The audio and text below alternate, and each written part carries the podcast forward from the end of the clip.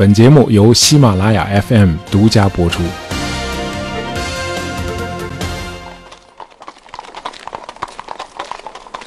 马蹄踏在小方石块铺成的街道上，听起来格外的清脆，尤其是在深夜。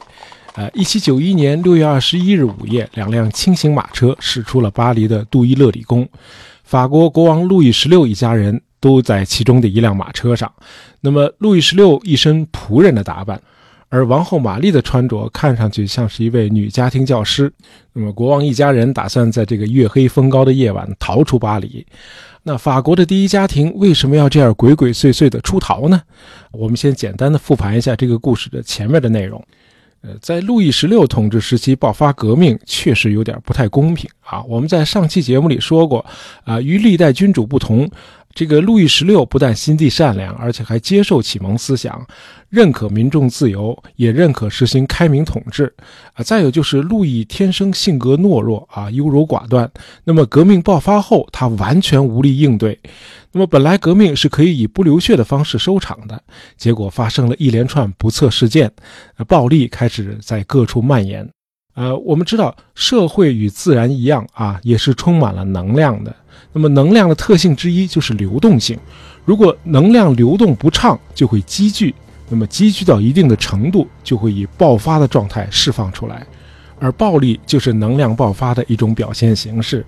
那么攻打巴士底狱之后，暴力和骚乱开始传播到了农村地区，于是盗匪横行乡间啊，毁坏庄稼。那么，受到某种妄想狂的驱使啊，人们不仅抢劫封建领主，也掠夺无助的农民，那公共秩序开始失控了。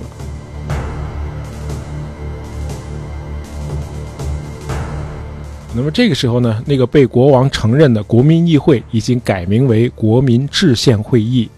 啊，这个制宪会议通过法令啊，宣布废除君主专制制度，啊，取消教会和贵族的特权，规定以赎买的方式啊，废除这个封建共富啊，让更多的人拥有土地。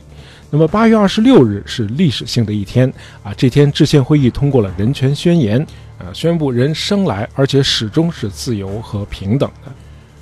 那么到了十月初啊，革命初期出现的那些诡异事件再次上演。坊间又在传说有军队在向凡尔赛集结，啊，人们以为国王路易十六决定要对革命者动手了。呃，为了对国王施加压力，十月六号，数以千计的妇女冲进了凡尔赛宫，他们与卫兵发生了小规模的冲突，还杀死了几个卫兵。啊，当时的场面非常的混乱。啊，据说王后玛丽啊一度衣冠不整的带着孩子在宫里四处躲避。那么那些妇女声称啊，只要王室同意和他们一起去巴黎，他们才会停止打砸抢。那么路易十六毫无办法啊，当天就带着全家跟着这些凯旋的妇女去了巴黎。那么这个事件史称“妇女进军凡尔赛”。呃，几天之后，制宪会议也迁到了巴黎。呃，路易十六一家人到了巴黎之后，就住进了杜伊勒里宫。那你现在去巴黎旅游，已经看不到这个宫了啊！一八七一年，呃，这个杜伊勒里宫被巴黎公社的社员们一把火给烧了。那么在原来宫殿的遗址上，现在是杜伊勒里花园，位置就在卢浮宫西边，大概两百多米。那么国王一家入住之后啊，自由受到了很大的限制。呃，路易十六的态度倒是很好啊，在公开场合多次表示支持制宪会议，啊，很顺从地签署了大部分的法令。啊，路易还在第二年的七月十四号，也就是攻占巴士底狱的一周年纪念活动中，公开宣誓将维护宪法。啊，这时候绝大多数的法国民众相信路易是真诚支持革命的。不过国王呢也有一个底线啊，就是宗教。路易是个虔诚的天主教徒。我们在上期节目里说到过，法国的教会属于第一等级啊，拥有大量的田产。而这时候，这个制宪会议认为，教会的财产应该由国家支配，因此得把法国的天主教会国有化。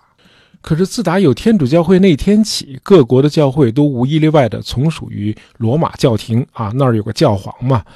那么，一七九零年七月啊，制宪会议突然通过了《教会公民组织法》，宣布法国教会实行国家化，就是说由国家来管理教会。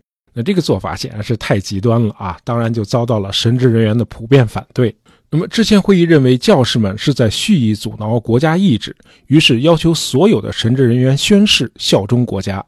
那么，拒绝宣誓的教士将被剥夺圣职。啊，这做的有点太过分了，连路易十六这种天生懦弱、优柔寡断的人都看不下去了啊！路易亮出了自己鲜明的立场，他要与那些拒绝宣誓的神职人员一起庆祝复活节啊，以示抗议。但是路易没有能够到达那个庆祝会场啊，因为在这个杜伊勒里宫门口啊，国王被一大群市民团团包围啊，根本走不出去。那么这事儿发生之后，路易十六终于听从了玛丽王后的一再劝告，决定秘密出逃了。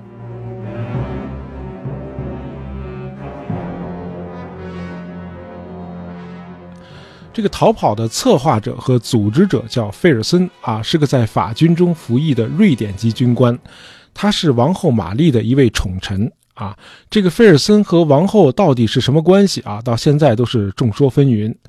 那么这个逃跑计划呢，设计的非常的复杂啊。王室一家人先乘坐轻便马车溜出宫，到了巴黎郊外，再换乘菲尔森准备好的大型马车。呃，这个逃亡的目的地是法国东北的边境地区啊，那儿有忠于国王的军队在那儿接应。啊，虽然出了各种意外啊，出发的时间比计划晚了两个多小时，国王一家人还是顺利的逃出了巴黎城。啊，一路上一家人很兴奋啊，胆子也越来越大了。在一些驿站换马的时候啊，路易还多次下车与当地的群众交谈。那么一行人傍晚来到了圣莫努尔德驿站，呃，这个时候国王出逃的消息已经从巴黎传到了这儿。那驿站的站长认出了国王啊，他骑快马超过国王的马车，赶到了下一个城镇。这个城镇叫瓦雷纳，在这里，他向当地政府发出了警告。于是，路易十六一家人颜面扫地的又被押回了巴黎。呃，路易在出发前很不谨慎地留下了一封公开信。那么，在信中，他谴责了大革命的很多做法。那么，路易的这次逃亡成了大革命的一个转折点，啊，在两年前革命刚爆发的时候，大家是想建立一个英国式的君主立宪政体，啊，几乎没有人想到要推翻国王，建立一个共和国。但是这次逃亡之后，国王的暧昧立场所造成的不信任终于爆发出来了，很多激进人士都提出要罢黜国王。呃，在大革命时期的法国有很多的政治团体啊，其中最重要的全国性团体叫雅各宾俱乐部。呃，路易十六逃亡失败之后，雅各宾俱乐部里有不少人提出要罢黜国王。呃，但是仍然有很多人坚持法国应该实行君主立宪制啊，以至于有不少议员退出了那个雅各宾俱乐部，组建了一个更温和的斐扬俱乐部。呃，相比之下，斐扬俱乐部这些人呢比较理性啊，他们想维持已经取得的革命成果，不愿意法国出现新的革命和动荡。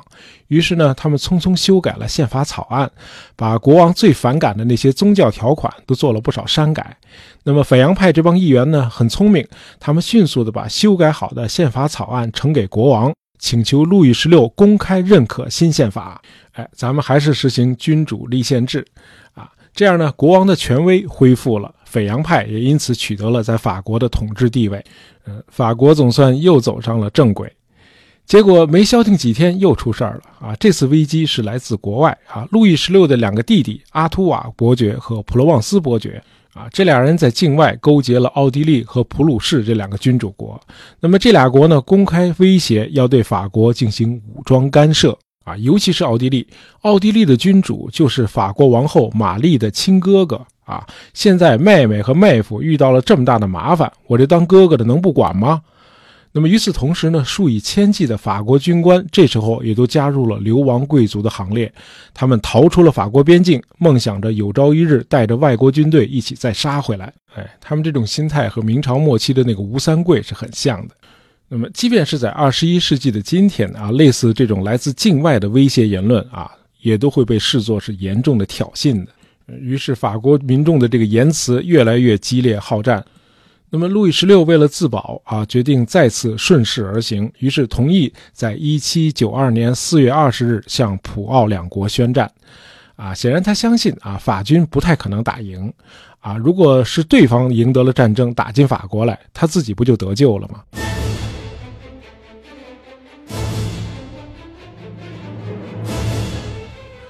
果然，普奥联军迅速攻入了法国境内。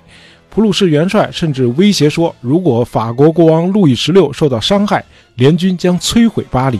啊，你这不搓火吗？那巴黎的群众立刻就怒了。大伙儿认为这清楚地表明，路易十六与敌人是有勾结的啊！甭管有没有证据，国王肯定是通敌的。于是八月十日，巴黎人民又起义了啊！他们冲进了王宫啊！国王吓得赶紧逃到这个议会大厦藏起来了。呃，群众一怒之下，把国王的卫队成员全部杀光。那么到了这个时候，路易十六的王位再也保不住了。呃，法国成立了个新的立法机构，叫国民公会啊，它的任务就是推翻君主制，在法国建立一个共和国。接着九月二日又传来了消息，说普鲁士军队已经占领了凡尔登。啊，这革命者和巴黎群众的怒火再一次被点燃啊！一股脑的发泄在囚犯的身上，人们冲进监狱，把囚犯们揪出来，大肆杀戮，屠杀持续了四天啊，造成了一千四百多人死亡。他们中间多数是那些拒绝宣誓效忠国家的天主教神职人员。啊，这次事件史称“九月大屠杀”。呃，有一位狂热的民粹主义政论家叫马拉。呃，他号召外省的民众也效法巴黎人民的做法啊，把监狱里关的所有反对大革命的人统统杀掉。啊，我们在讲化学史那期节目的时候提到过这个马拉啊，一七九四年就是他把现代化学之父拉瓦锡送上了断头台。而在一七九三年，在马拉的鼓动下杀掉的数千人中，还有一个名人啊，这就是国王路易十六。那为什么突然要杀掉国王呢？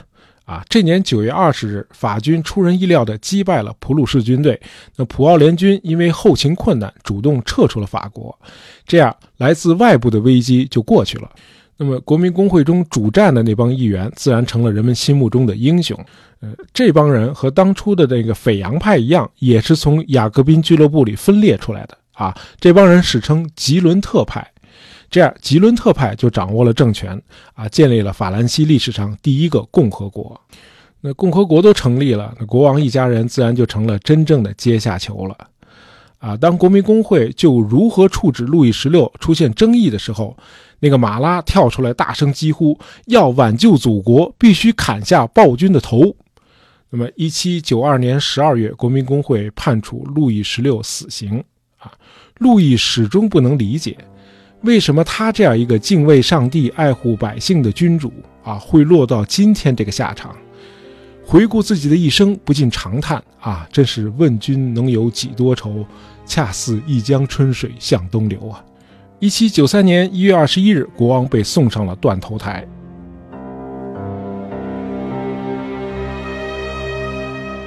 在那个年代，弑君可是件不得了的大事儿。啊，为此，欧洲各国对这个新生的法兰西共和国普遍感到愤怒，于是英、奥、普、西、荷兰几国建立了反法同盟。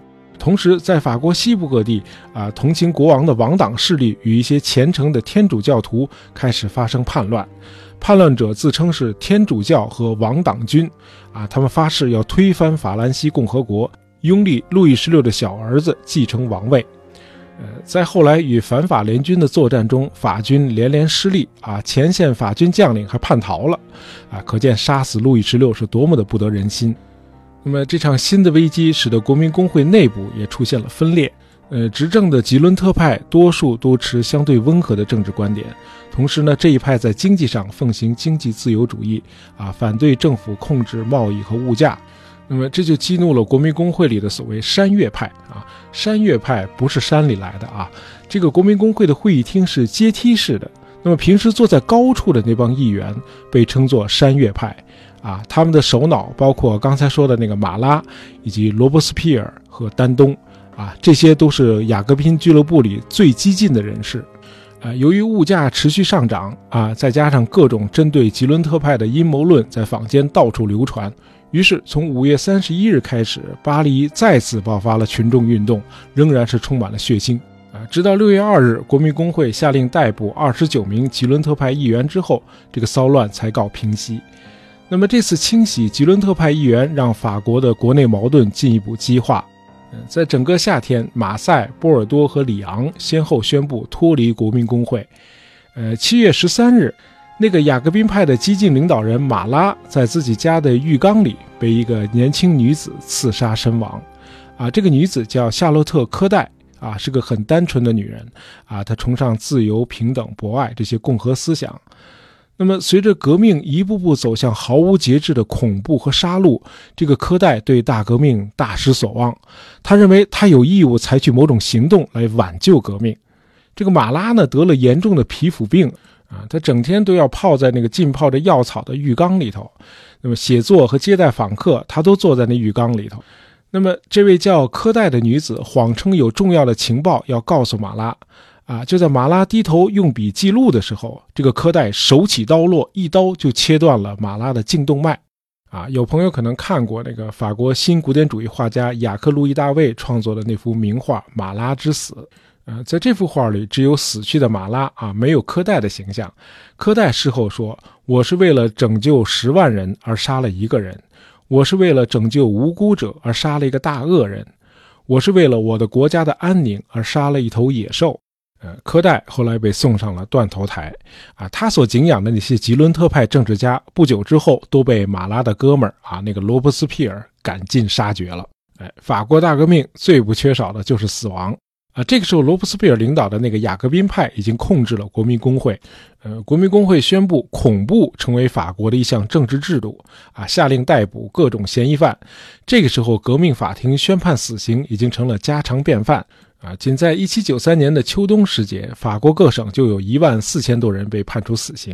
呃，十月十六日，王后玛丽·安东瓦内特也以各种莫名其妙的指控被送上了断头台。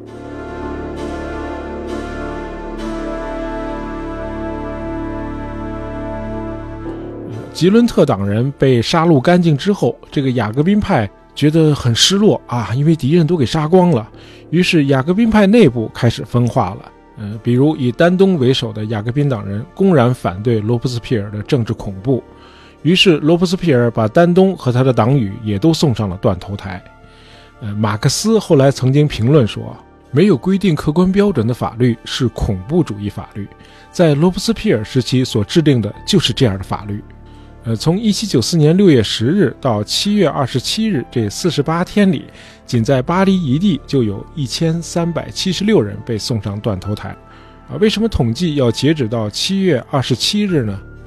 啊，这个法国大革命非常彻底啊，连我们今天使用的公历都给废除了。因为今天的这个公历是一五八二年罗马天主教教皇格里高里十三世啊批准颁行的。而天主教会是法兰西共和国的敌人，因此共和国废除了这个旧历法，啊，改使用革命历。那么七月二十七日就是革命历热月九日，啊，进入热月之后，呃，国民工会中有不少反对罗伯斯庇尔独裁统治的人，组建了热月党，在热月九日这天，他们发动政变，推翻了罗伯斯庇尔，并把他斩首了。那么，热月党人于十月二十六日解散了国民工会，成立了一个新的政府机构，叫督政府。那么，热月政变之后，虽然恐怖和暴力还没有完全结束，但是毕竟高潮已过，法国终于进入了政局相对稳定的时期。但是好景不长，四年之后，督政府就已经失去了对局面的控制。这个时候，我们在上期节目里讲过的那个大革命的发动者之一西俄耶神父，在隐居了近十年之后再度出山。啊，他判断，啊，这个时候宪法已经无法运作下去了。啊，法国需要的是来自上面的权威和来自下面的信任。因此，他要物色一位可靠的军事将领来协助他发动政变。就在这个时候，正在埃及远征的拿破仑怀着同样的企图，秘密回到了巴黎。一七九九年十一月，拿破仑和西俄耶合作发动政变。呃，政变成功之后，作为共和国第一执政的拿破仑宣告说：“公民们，大革命已经建立在他开始时的原则之上了，革命结束了。”啊，拿破仑宣告革命结束的时候，啊，英国著名的政论家伯克已经去世两年了。啊，还在巴黎人民攻占巴士底狱的第二年，啊，也就是一七九零年，伯克就发表了他那部著名的《法国革命论》。啊，在这部书里，伯克以酣畅淋漓的文笔抨击了法国大革命。他说，法国人正在以全面摧毁的方式建立他们所谓的自由。呃，伯克说，如果谨慎一点。啊，如果对祖辈的智慧怀有一点敬畏，法国人本来是能够纠正原有制度中的缺陷，啊，并且像英国人那样自由而平和地处理问题的。啊，伯克还预言说，法国革命随后将出现更糟的局面，需要某位将军建立军事独裁才能结束这一切。呃，这样在后来人看来，这个伯克既是一位批评者，也是一位先知啊，因为都让他预测到了。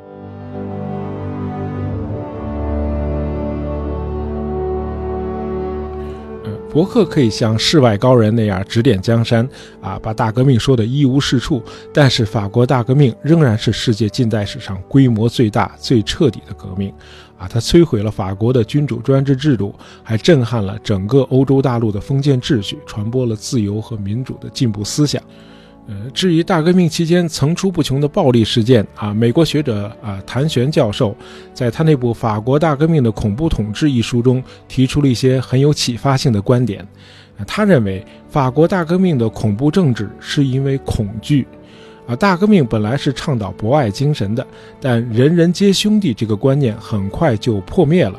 啊，人们最担心的是旧制度可能复辟，啊，害怕特权阶级杀回来反攻倒算。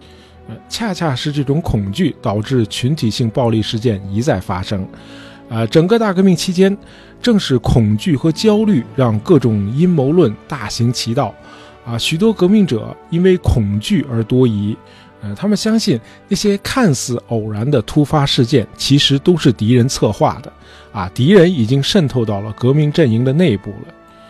正是因为这种普遍的疑神疑鬼，全社会的信任纽带一再被撕裂，啊，以至于法律遭到破坏，民众经常冲进监狱自行处死囚犯。呃，另外，恐惧和不安全感还促使人们相互告发，只要是为了国家的利益，告密即使不属实，也不会受到追究。那么发展到后来，革命者之间也开始互相告发，啊，许多人为了避免被告发，往往先发制人的先告发邻居。那么，这种产生于社会基层的相互告发，形成了可怕的恶性循环，啊，预示了1793到1794年间法国出现制度性的恐怖。好，今天的节目就到这儿啊。这两期节目是由我们的听友 Flora Andy Wood 点播的，希望你喜欢。啊，我们有一位铺友叫一叶知秋啊，他在过去的一周里头收听杂货铺的节目长达五十二点九小时，荣获了收听榜的首位，啊，非常感谢这位铺友。啊，另外本周互动榜的前三名是小球球、蜡笔小新来自多屯和水雨争锋下横杠八六。那么最后我们还要感谢欧阳文言长期以来对节目的支持。呃，那么别忘了听完节目再去我们的杂货铺逛一逛啊，很多好吃的在等着大家呢啊啊，像什么蒸羊羔、蒸熊掌、蒸鹿尾、烧花鸭、烧雏鸡，嗨，不是。那个大家自己去挑吧。喜欢大爱杂货铺的朋友，别忘了订阅我们的专辑。当然，希望大家能够在朋友圈里推荐一下我们的节目。感谢大家收听，咱们下期再见。